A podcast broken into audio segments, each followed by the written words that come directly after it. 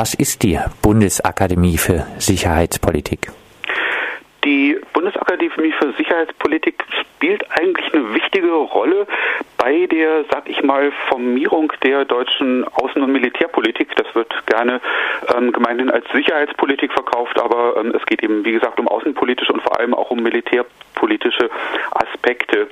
Die Bundesakademie für Sicherheitspolitik hat ihren Sitz in Berlin, in Pankow, in der Schlossanlage Schönhausen und Sie versteht sich als zentrale Weiterbildungsanlage der Bundesregierung für das eigene Personal. Das heißt, erstmal kümmert sie sich vor allem darum, Personal aus den äh, Regierungsapparaten, auch Länderregierungen teilweise, äh, eben außen- und militärpolitisch in der Strategie eben zu schulen, um äh, deren Aktivitäten dann auch für die deutsche Außen- und Militärpolitik vorzubereiten. Und sie bindet dabei eben auch andere gesellschaftliche Bereiche ein, beispielsweise beispielsweise Personen aus der Wirtschaft, ähm, eben auch Journalisten und Journalistinnen.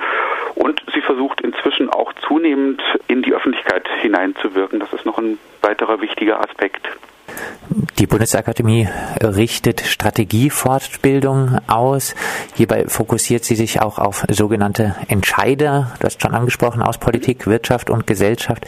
Wer sind äh, nach Meinung der Bundesakademie für Sicherheitspolitik solche Entscheider? Neben Personen aus den Regierungsapparaten, also sagen wir mal aus dem Verteidigungs-, aus dem Außenministerium oder auch aus dem Entwicklungsministerium, sind das, äh, sagen wir mal, Leute aus der Industrie, etwa ähm, hochrangige Mitarbeiter von Rüstungsbetrieben, aber auch von anderen Konzernen, zu den Leuten, die in die Arbeit der Bundesakademie integriert oder über die Arbeit der Bundesakademie integriert werden in die außen- und militärpolitische Debatte, gehören auch, äh, sagen wir mal, beispielsweise ähm, Vertreter der Kirchen ähm, oder eben jüngst auch, das ist vorhin gerade schon angesprochen, äh, Vertreter von Gewerkschaften. Das ist allerdings eine neue Entwicklung. Warum Vertreter der Kirchen? Äh, weil die Kirchen ja schon eine äh, gewichtige Rolle spielen in der äh, Strukturierung des öffentlichen Diskurses oder auch in der, sage ich mal, ja, der Meinungsbildung zur Außen- und Militärpolitik. Man kann jetzt ja gerade sehen, der, ähm, das ist ein schönes Beispiel eigentlich, der Papst besucht morgen Lesbos. Ne? Das ist eine, da wird er deutlich Positionen beziehen gegen die Flüchtlingsabwehrpolitik der EU und das ist natürlich was, was sich unter Umständen eben vermeiden ließe, wenn man rechtzeitig eben Vertreter und Vertreterinnen der Kirche Kirchen einbindet in die ähm, deutsche Strategiebildung. Da kann man recht gut sehen, worum es geht bei der Einbindung eben auch von Kirchenleuten. Und äh, die lassen sich dann auch einbinden?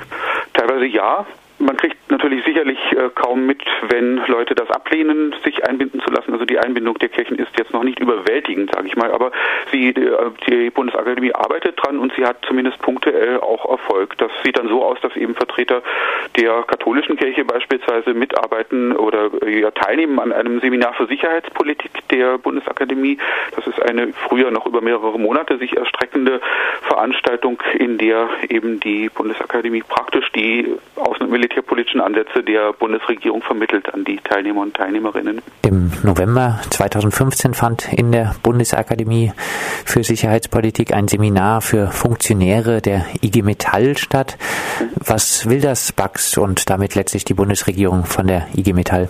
Das sind zwei Dinge, denke ich. Das eine ist, äh, dass die IG Metall wegen der Tatsache, dass ja auch ähm, Mitarbeiter und Mitarbeiterinnen von Rüstungsbetrieben in der IG Metall organisiert sind, dass es da immer Bindungen zur Rüstungsindustrie gegeben hat. Das heißt, in der IG Metall ist ja eigentlich ähm, eine Gewerkschaft, die auch für kritische Positionen bekannt ist. Da hat es immer ähm, auch Kontakte in die Rüstungsindustrie gegeben und diese Kontakte zu stärken, das ist ein Punkt, äh, der über dieses Seminar da äh, verfolgt werden konnte.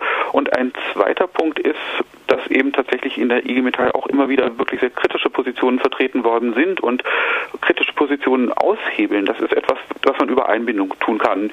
Ähm, und ähm, dadurch, dass die Bundesakademie mit der IG Metall zusammenarbeitet, macht es natürlich auch Kritikern und Kritikerinnen der deutschen Außen- und Militärpolitik schwerer, mit der IG Metall bei der Kritik an diesen Positionen der Bundesregierung zusammenzuarbeiten. Das ist, denke ich, so eine doppelte Strategie. Lassen sich Erfolge in Sachen Einflussnahme auf die IG Metall feststellen?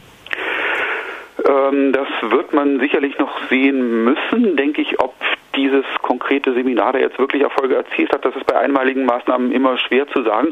Tatsächlich kann man schon sehen, dass in den Jahr, letzten Jahren überhaupt bei den äh, Gewerkschaften immer wieder versucht worden ist, da reinzukommen. Auch vom damaligen Verteidigungsminister äh, Thomas de Maizière beispielsweise, der versucht hat, mit dem DGB-Vorsitzenden eine gemeinsame Erklärung anzustoßen.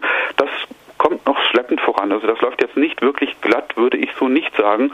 Ähm, es gibt da durchaus auch Widerstände in den Gewerkschaften.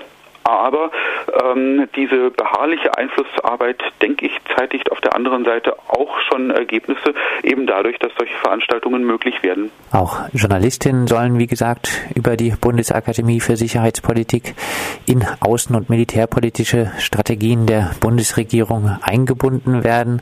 Wie läuft diese Einbindung von Journalistinnen ab? Bei der Bundesakademie auf unterschiedlichen Ebenen. Ein wichtiger Punkt sind Veranstaltungen, die die Bundesakademie exklusiv für Journalisten und Journalistinnen durchführt.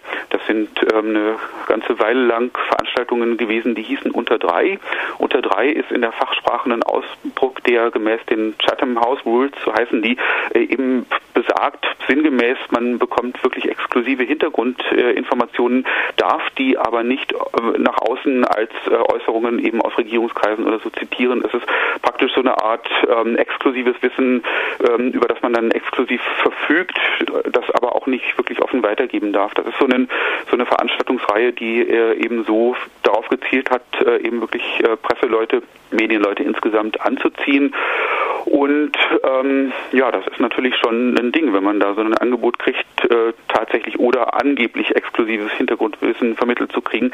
Das schafft natürlich dann auch Bindungen.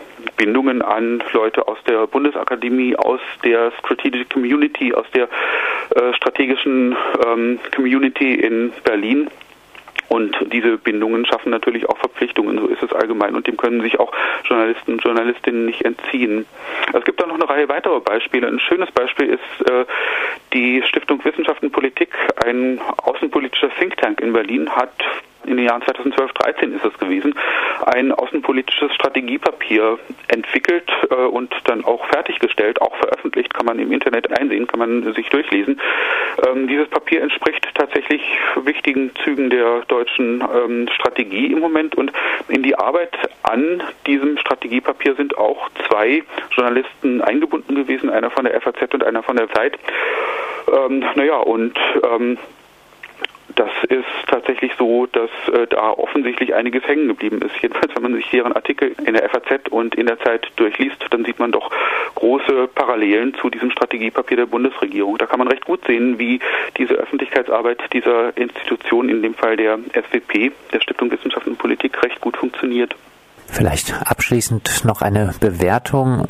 Welche Auswirkungen auf deutsche Politik und Gesellschaft hat die forcierte zivil-militärische Zusammenarbeit, die unter anderem durch die Bundesakademie für Sicherheitspolitik vorangetrieben wird, auf längere Sicht?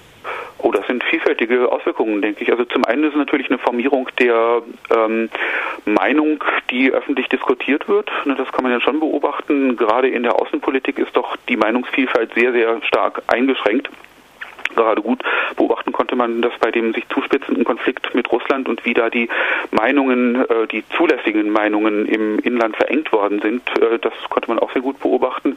Das ist natürlich was, was sich auf die äh, gesellschaftliche Entwicklung auswirkt.